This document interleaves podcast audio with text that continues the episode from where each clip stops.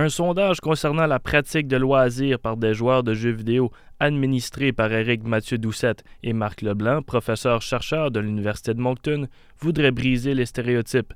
Le joueur de jeux vidéo est souvent accusé de seulement se dégourdir les pouces, ayant que les écrans comme préoccupation.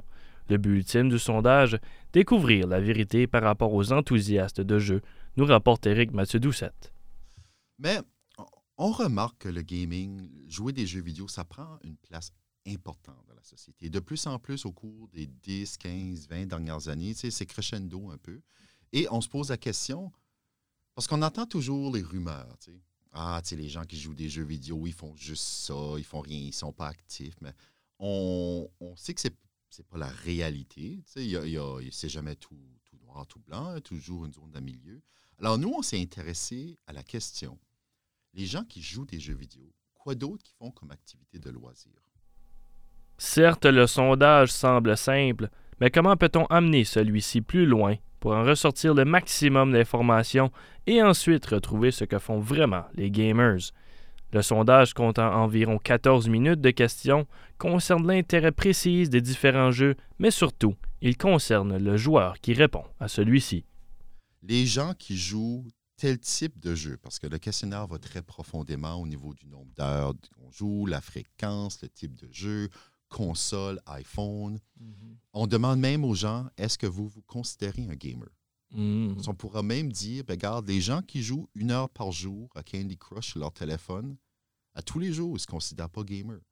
Ben, quelqu'un qui passe une soirée le vendredi à jouer avec ses chums, une fois par semaine, il se considère un gamer. OK. Tu vois, il y, a toutes ces notions-là intéressantes qu'on voudrait continuer à, creuser comme, comme recherche et tout ça. Et euh, tout au niveau du, type de jeu, les gens qui jouent de telle manière ou tel nombre d'heures, c'est quoi au niveau de les moyens de loisirs actifs, les sports et tout ça, les loisirs passifs plus culturels et tout, au niveau de la télévision, au niveau des médias sociaux, comme où est le ballon dans les intérêts euh, des différentes personnes? Alors, il y a beaucoup, il y a beaucoup de questions intéressantes sur les, pratiques de loisirs. Avec autant de possibilités, il est difficile de prédire les résultats. Se terminant dès demain, le 9 juin, le sondage compte déjà presque 800 réponses se promenant de l'ouest du Canada jusqu'en maritime.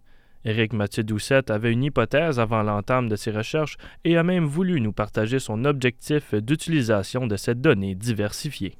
So, moi, mon hypothèse, c'est qu'on va voir une gamme une gamme de toutes sortes de, situations et de personnes avec des, des, pratiques de loisirs différentes et qu'on va être capable de faire une sorte de, moyenne de classification, comparer les hommes et les femmes, les différents groupes d'âge, différents types de jeux qui sont joués, tout ça.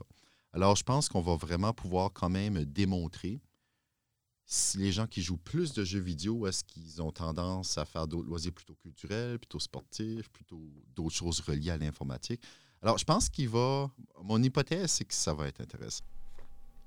Il faut aussi mentionner que le projet de recherche visant à mieux comprendre la pratique de jeux vidéo des Canadiens ainsi que déterminer quelles sont les autres activités de loisirs de ces joueurs avait aussi une récompense alors que les participants du sondage avaient l'option d'être admis à un tirage au sort de 5 prix de 50 dollars en argent où les gagnants recevront un courriel leur annonçant la compensation. Vous écoutiez Mathieu Landry. Je vous souhaite une excellente fin de journée.